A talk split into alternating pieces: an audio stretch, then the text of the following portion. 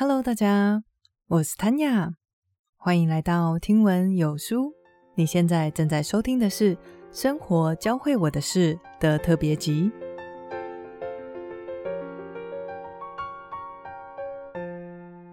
最近不知道为什么，我有好几个朋友都不约而同的跟我说，我做 Podcast 真的比以前进步很多。最近的一次就发生在上个礼拜六。我去参加一个大学同学的婚礼，来参加的同学中有一位跟我比较熟，在两年多前听闻有书刚刚上架的时候，我就分享给他听。结果大家聊着聊着，他就跟几个不知道听闻有书的同学讲说：“我跟你们讲，书玉就是我的本名。”他说：“书玉最近做 Podcast 真的是越来越厉害了，以前他有时候讲一讲还会卡住。”或者是声音忽大忽小，害我听到一半快睡着了，都会突然醒过来。不过现在哦，讲得超顺，超好睡。我在旁边听到快要笑死了。我当时手上拿着一个他才刚抽到的花椰菜娃娃，我就拿着这个娃娃的头一直捶他，想说你到底在讲什么？不过开玩笑归开玩笑，心里面听了也是暖暖的。因为我知道这表示他真的一直有在听，所以才听得出来我比以前进步很多。不过可能是每一集都只听前半吧，后半他就去听周公讲话了。说到进步这件事情，我觉得能够看着自己成长，真的是我持续做 podcast 的一大动力来源。昨天我在思考今天要跟大家讲的这个部分的时候，我就想到有点久以前讲的一本书，叫做《你要如何衡量你的人生》，里面有讲到一个动机因素。他说，只要满足动机因素里面的条件，人就会深深的爱上做一件事情。那因为我讲这本书已经有点久以前了，所以我今天下班回家的时候，在车上我就转回去听第三十二集，结果听完我好惊讶哦。为什么呢？因为我发现作者讲的完全是真的，而且我等于是用自己的生命经验在验证这件事情。他在书里写的是，让你深深爱上一件事的动机因素，包含了有成就感，你做这件事情的时候，能不能够学习成长，能不能够承担更多的责任，是不是一件具有挑战性的事情。以及这件事情对你来说是不是特别有意义？回头一想，我之所以能够一直坚持在这里讲书，尽管现在工作很忙，即便收听或者是订阅的人数起起落落，我始终都没有想要放弃这个节目。原因就是录制 Podcast 这件事情对我来说，满足了动机因素里面的每一个项目。我可以清楚看见自己的进步跟成长，而每讲一本新的书，对我来说都是全新的挑战，因为每个作者他的思考逻辑还有写作风格都会不太一样。除此以外，随着收听跟订阅的人数慢慢增加，我的责任感也越来越重。虽然没有人给我压力，但是我觉得你们每一个人点击播放。你们愿意花时间在这边听我说话，那我肯定不能辜负大家的信任才行。最后，觉得有意义的事情，这一点更不用说了。光是想象有人因为听我说书而解决了生活当中的某些困扰，或者是让你们的通勤时光变得更有价值，这些都让我觉得做这件事情实在是太划算、太值得了。所以啊，今天回头去听完那集，觉得真的是很有意思。因为我当时在讲到动机因素的时候，虽然觉得还蛮有道理的，但是没有什么共鸣。现在持续经营听闻有书两年多了，再回去听，就觉得哇，何止是有道理，简直就是真理。那今天的这个小体悟，可以带给大家在生活中什么样的启发呢？我觉得其实很多诶，主要就是如果你想要热爱一件事情，真的必须要从动机因素来着手才行。比方说，今天你觉得对自己的工作已经厌倦到不行了，那是不是可以试着去争取增加动机因素里面的其中一些面向呢？比方说，争取去承担更多责任，或者是争取一些机会，让你可以看见自己的成长跟学习，或者是家里面的小朋友上课老是不专心，然后打电动打得特别认真，会有这样子的状况，很有可能就是因为。在电动当中，他可以看到自己的人物一直在变强，他的可能武器啊，还是道具不断的在升级。但是在学业中，他可能一时跟不上，所以看不到自己的进步，学起来也没有成就感。那他当然是深深的爱上打电动，而不是学校的课业了。所以我觉得这个动机因素的提醒。第一，就是让我们可以去调整自己的工作事项，让我们对工作更热爱、更有热情。再来，就是我们也可以引导孩子，看看要怎么做才能够帮助他在学习这件事情上面拥有更多的内在动机。最后想说的是，我相信除了我的那位同学以外，在这边收听的也有很多人是从一两年前就开始跟着我一起读书。同步见证我的成长的听众，谢谢你们陪我一起走这一趟旅程。那么今天也请多多指教喽。接下来的内容是在一两个礼拜前就先录好的，那我们一起来收听这一集的生活教会我的事吧。这一集的由来啊，是在诶，应该上礼拜的时候吧，我执勤东京班的时候，发生了一件很尴尬的事情。那从这个事件当中引申出来，我想要跟大家讨论的是一种很特别的情绪，那就是不以为然的感觉。在生活当中，我们都或多或少会产生这种诶不屑一顾啊，或者是不以为然的感觉。不过，在今天的内容里，我要用这个故事来告诉大家，在你不熟识的人面前，一定要把这种不以为然的感觉给收好。我会这么认为的原因有两个，会在接下来分析给大家听。分析完了之后呢，我也想跟大家聊一聊。那如果今天我感觉真的很不以为然，但是很想要讲，怎么办呢？这个是最后会来跟大家分享的话题。那说完了今天的大纲，我们就从那一天从台北松山飞往东京羽田机场发生的事情开始讲起吧。那一天七早八早，我们就在松山机场报到了。如果大家常常听我讲书的话，应该多多少少对我们的工作有一点概念。就是因为我们组员很多，然后排班又是随机的形式，所以通常要一起工作的人都是不认识的。不过那一天刚好有一个姐姐是我之前一起飞过的，所以我们就很快的就聊了起来。那在这里，我们就叫她小林好了。那天因为我跟小林认识，所以在上飞机以前，她早就跟我讲，这个东京两天一夜班呢，她老公有跟她一起来。那像我们空服员，如果用员工票搭飞机，或者是我们的家人来搭飞机的时候，通常都会准备一些伴手礼给当班的组员，因为就都是自己人嘛，所以就带一些小礼物上来。结果那天，小林的老公。在机场买了一盒流心芋头酥，给我们大家一人都准备了一颗。当时我看到的时候，觉得哇，好棒哦，芋头酥诶，我很喜欢吃啊。那因为我们飞机很大，所以通常前面的人拿到伴手礼后，往后面传，传传传到后面，我们也不知道是谁送的。结果当天的状况就是，这个芋头酥一路传到最后面的厨房。也就是小林所在的厨房时，有一个姐姐，她拿到这个芋头酥之后，不以为然地说：“这什么东西啊？干脆不要送了。”小林当时就正在她的旁边，她老公买的伴手礼其实就无异于是她自己买的。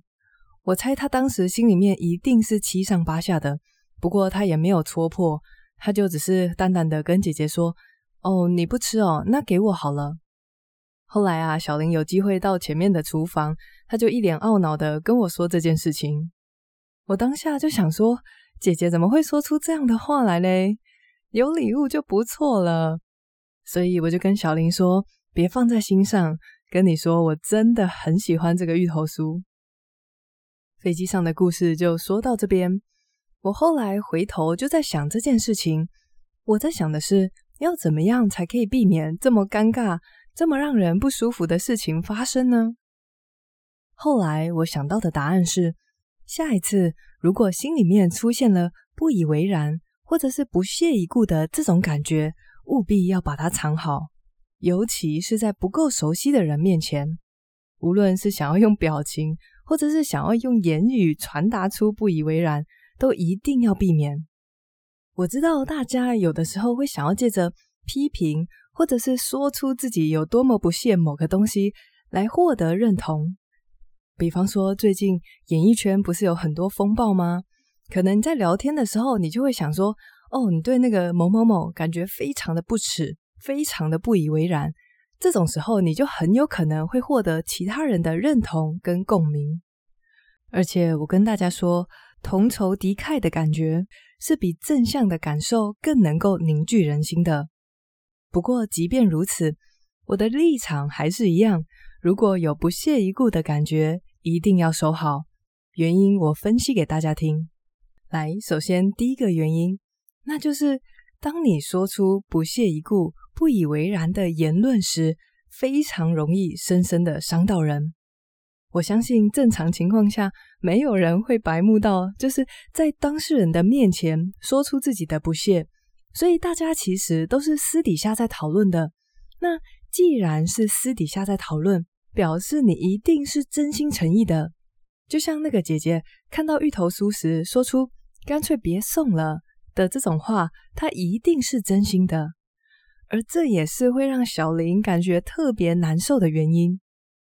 我相信小林如果在近期还有要搭飞机买给组员的伴手礼，或者甚至是他只要看到芋头酥，他一定都会想到姐姐的那一句“干脆别送了”。所以私底下议论的话是非常真实的。正因为这个真实，他伤害的力道也特别大。那。当你在不熟悉的人面前发表这种言论的时候，你怎么能够确定让你感到不以为然的人有没有可能是在场的人的家人或偶像呢？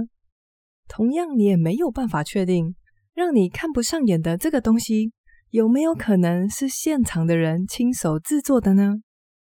说到这边，我想起以前看过的一个美剧，在我还会追剧的时候，有追过大概半季的。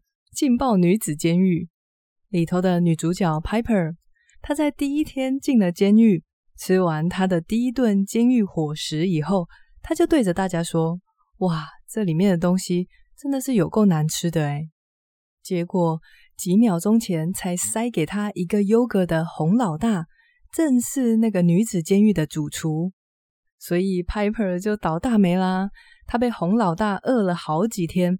一直到他想出办法弥补这件事情才过去，所以你在不熟悉的人面前发表这种不屑一顾的言论，有的时候不只会伤到人，也会得罪人，然后给自己带来更多的麻烦。这是要把不屑的情绪收好的第一个原因。你会伤到人，也可能会得罪人。接下来，我认为的第二个原因。跟不以为然这种感觉的根源有关。我们为什么会产生这种不屑一顾、不以为然的感觉呢？原因是我们自觉比其他人好，因为我们觉得自己的作为、自己的喜好，或者是自己的个性比其他人还要优越，比其他的东西还要好，所以才会对我们在议论的东西看不上眼嘛。就像飞机上的那位姐姐，她一定是觉得，诶，我吃过更好、更有诚意的伴手礼，所以她才会觉得手上的芋头酥根本没有价值。不过问题就在于，好跟不好、优越跟低劣，难道不是人，不是我们自己去定义出来的吗？既然是我们自己主观上认为这样比较好，这样比较厉害，那我们真的，凭什么去说别人那样不好呢？就举我自己的例子来说好了。不瞒大家说，我不时也会产生这种不以为然的感觉。在我深深的反省过后，我发现有两个情境会特别容易让我出现这种感觉。第一个情境是，因为我平常是一个蛮认真生活的人，我很自律，我最讨厌做的事情就是做我觉得浪费时间的事。所以，如果我看到有人就是很糜烂呐，然后放假就是一直耍废、浪费时间、漫无目的的在生活，然后吃得很不健康，都不运动，看到像这样子的生活方式，那种不以为然的感觉就会从我心里油然而生了。不过，回到刚刚的那个源头的说法，我凭什么认为这样子认真的生活就比较好，就比较优越呢？想一想。也许在其他享受生活的人眼中，我这样子每天冲冲冲的，才让他们不屑呢。所以其实真的没有怎样比较好，只是选择不同而已。还有像另外一个我会很容易感觉不屑一顾的情境是，当我看到一群人聚在一起聊八卦的时候，如果大家是在现场聊，我都会躲超远。不过好像是在去年。我们公司不知道哪一个天才，他创立了一个匿名群组。我连看都不用看就知道，那个群组里面一定是充满仇恨的言论以及来源不实的消息。但是我跟你说，超多人爱看，而且也很多人加入讨论。我对这个群组说有多不屑就有多不屑，我想要离他多远就离他多远。每当有人问我说：“哎，那个匿名群组昨天又爆了一个什么料？”哎。你有没有加啊？这个时候我都要非常非常努力的收起我的不屑，跟他说：“哦，我没有兴趣，诶，谢谢。”不过再回头讨论到根源来讲，我凭什么觉得自己不讨论八卦，离这个匿名群组很远的这个行为就比较高尚呢？我自己从谈情说书这些事情获得乐趣，那其他人从八卦获得乐趣又有什么不好？所以，其实好或者是不好，优越、平庸或者是劣等，这些都是我们主观去定义出来的。我们真的不需要认为自己的选择、自己的喜好比较高尚，所以就去评论其他的事情，然后可能还为此沾沾自喜。这就是我请大家要收好不以为然的感觉的第二个原因，就是。从根本上来讲，我们其实没有比较优越。那既然如此，我们是不是完全就不能拥有不屑一顾、不以为然的这种感受呢？希望大家不要误会我的意思。这一集从头到尾要跟大家沟通的都是，在陌生人面前，请把这种感觉小心的收好，而不是说你完全不能拥有这种感觉。或者是一旦你拥有这种感觉，就显得很糟糕一样，不是这样哦。我们生活在世上，一定都还是会有自己的价值观，有我自己非常主观的喜好。那既然有这样子主观的喜好，不以为然的情绪，其实也难以避免。就像我刚刚提到的，我有时候也会觉得，哇，又在讨论八卦，或者是过着这么糜烂的生活，真是受不了。所以，其实出现这样的感觉的时候，我们不用刻意的去否定它，或者是感觉自己很糟糕。那我们应该要做些什么呢？我觉得这时候有三件事情可以做。第一件事情就是在不熟的人面前，请小心的收好这个情绪。原因刚刚已经解释过了。那第二件我觉得可以做的事情是，请你去引导自己的感觉。怎么引导呢？那就是告诉自己，其实没有好跟不好，只有不一样而已。比方说，当我经常坚持运动，然后坚持吃得很健康的时候，看到一个朋友每天吃炸鸡、喝饮料，然后又不运动，这时候有一点不以为然的感觉出现时，我就可以跟自己说，其实真的没有好跟不好，只是我们的选择不一样而已。当我一次又一次。练习这样子的心境转换，下一次我再看到类似的状况，其实也就不会产生这种不屑、不以为然的感觉了，因为我就会很直觉的认为说，诶，就是不一样而已啊。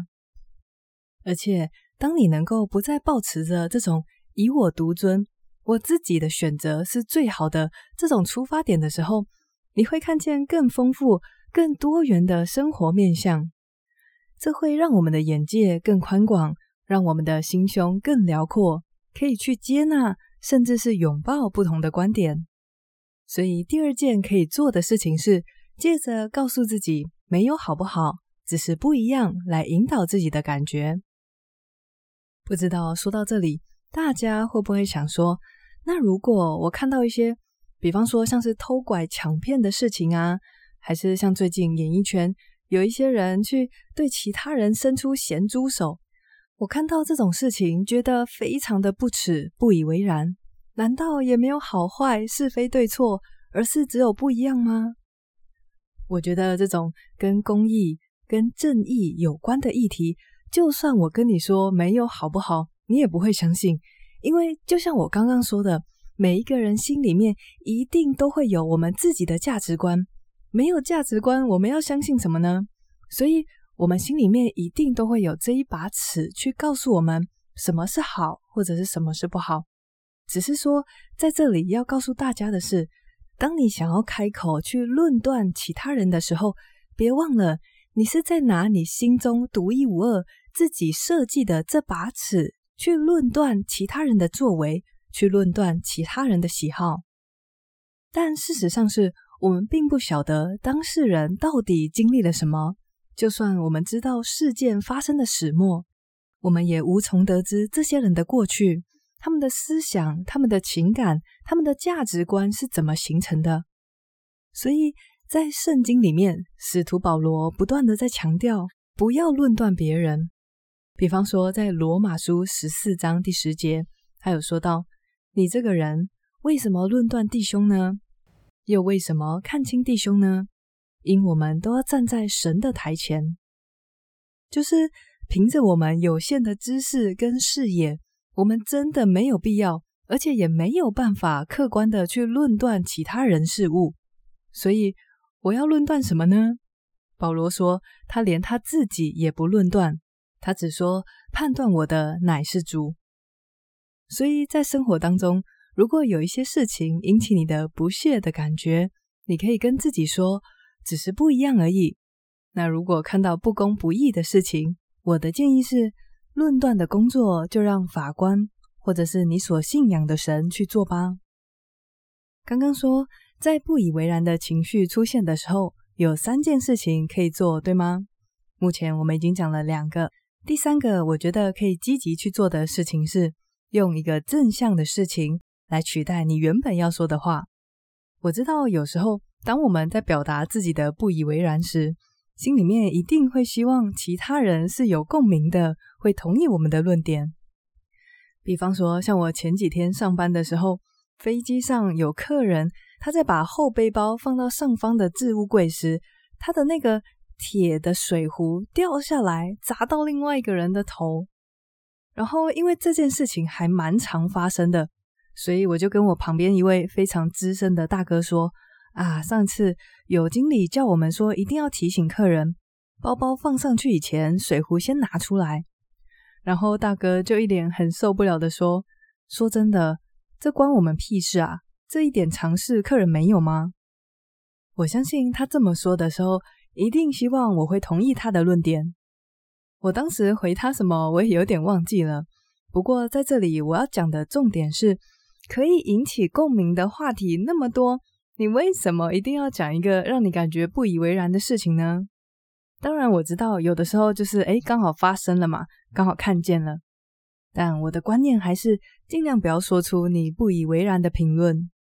当你想要说的时候，你可以积极的把它改成讲一件正面的事情，来试图获得其他人的回应。比方说，你原本想要讲的是：哇塞，这个飞机餐的面包真的是有够难吃诶。又硬又冷，但是想一想，你说这句话获得共鸣又怎么样呢？你或者是身边的人会因此得到好处或者是造就吗？相较之下，你如果说，诶，这个面包让我想起来，我上一次在哪一个饭店吃到他的早餐包，哇塞，热得酥酥脆脆，中间还有香香的融化奶油，吃过一次就超难忘的。这时候，你可能获得的共鸣就会是：真的假的？在哪一家饭店呢？或者是对对对，那家饭店的餐包超有名的。这样的共鸣，难道不会比你抱怨、比你表达不屑时获得的认同还要更好吗？在日常生活中，我们会注意到的负面事件，原本就比正面的事情还要多。那不如就把这种不以为然的感觉，当作是一个触发点，触发你想要讲一件正面的事。讲一件让你很欣赏、很感恩的事情的契机，所以我建议的第三个行动是：当你感觉不以为然的时候，试着想一件正面的事情来讲。好的，那这就是今天全部的讨论啦。那么，一样来帮大家整理一下今天话题的重点吧。今天为我们带来这一集讨论的呢，是飞机上发生的尴尬事件。就是小林的老公买的伴手礼被其他不知情的姐姐嫌弃，说干脆别送了。那由这个事件引起我想要跟大家讨论的是，在你不够熟悉的人面前，绝对要藏好自己不以为然的情绪。为什么呢？原因分析有两个。第一个是你很可能会伤害或者是得罪其他人，因为身边的人你不够熟，所以你没有办法确定。让你感觉不以为然的东西，或者是人事物，有没有可能是对方最喜爱的、亲手制作的，或者是他们的家人呢？因为私下的议论是非常真实的，所以你的言论伤害人会很深，得罪人也是特别多的。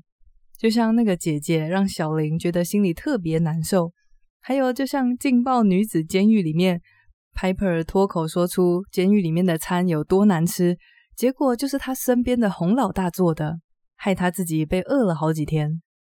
所以要把这种情绪小心的收好的第一个原因，就是很容易得罪或者是伤害人。接下来讨论的第二个原因，跟这种情绪的根源有关系。我们之所以会感觉不屑一顾，其实是来自于我们觉得自己比较优越。但问题就是，好跟坏，优越跟低劣。都是我们凭着自己的价值观去定义出来的，所以真的没有必要凭着自己去定义出来的这个价值观来评断别人的不是。这是要小心收好不屑的第二个理由。那既然这样，是不是代表我们就完全不能拥有这种情绪呢？不是这样的，在这里只是说，大家在不熟的人面前不要表态。因为我们还是一定会有自己的价值观，所以这种感觉是难以避免的。我们也不需要感觉很可耻啊，或者是想要刻意的去否认自己拥有这种感觉。那当我们感觉不以为然的时候，该怎么办呢？我觉得有三件事情可以做。第一个当然就是小心的收好，不要露出来。第二个，你可以借着告诉自己，其实没有好或者是不好，只是不一样，来转化这个情绪。那如果你觉得不以为然的事情是不公不义的事，我的建议依然是不要论断，因为我们生而为人的有限性，永远都没有办法知道真相是什么。就像使徒保罗说的一样，论断人的乃是神，就算不是神，那也是法官的工作。我们自己心里有一把尺就好，不用去多说别人什么。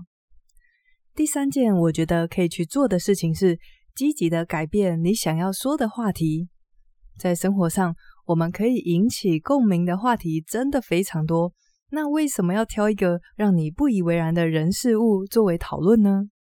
所以啊，下一次当你想要发表不以为然的言论的时候，你可以把它当作是一个触发点，来特别的去想一件最近让你觉得很正向、很感恩的事情，来跟身边的人分享。那今天第一次的生活教会我的事情就到这边喽。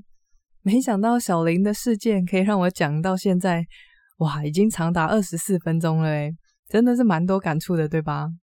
如果大家喜欢这样的呈现，就是借由生活中发生的一些事情，我来分析跟拆解我的思路给大家听的话，也欢迎在留言中告诉我哦，这样子就会激励我多多来做这种特别的系列。最后来分享一下在 Apple Podcast 上面的新留言。留言的人叫做或许可以，他说他是透过瓦基认识此节目。听闻有书真的很棒。最近因为工作有点焦虑，听了踏实感的练习，整个被疗愈到，也很喜欢主持人说书前的生活感悟。谢谢谭雅，很高兴听到踏实感的练习可以为你带来疗愈。希望工作为你带来的焦虑可以越来越少。另外，也还蛮推荐之前有讲过《松绑你的焦虑习惯》这本书，在第四十三到四十五集。有兴趣可以去听听看喽。我发现啊，真的还蛮多人喜欢我在说书前的小小聊天呢。看样子这种生活体悟系列的特别集应该会蛮受欢迎的哦。谢谢所有愿意花时间给我五星好评跟留言的听众。最后也别忘了，记得在生活中寻找你的动机因素，让你深深的热爱手中在做的每一件事情。下一次一样是这种生活系列的特别集哦。下一集要讲的是呢，我收到一封客诉信啦，发生了什么事呢？以及在这个当中我有什么学习跟醒思？下个礼拜三晚上六点，记得回来听文游书哦。好，那就一样，谢谢大家今天跟我一起学习。我是 Tanya，，我们下次见喽，拜拜。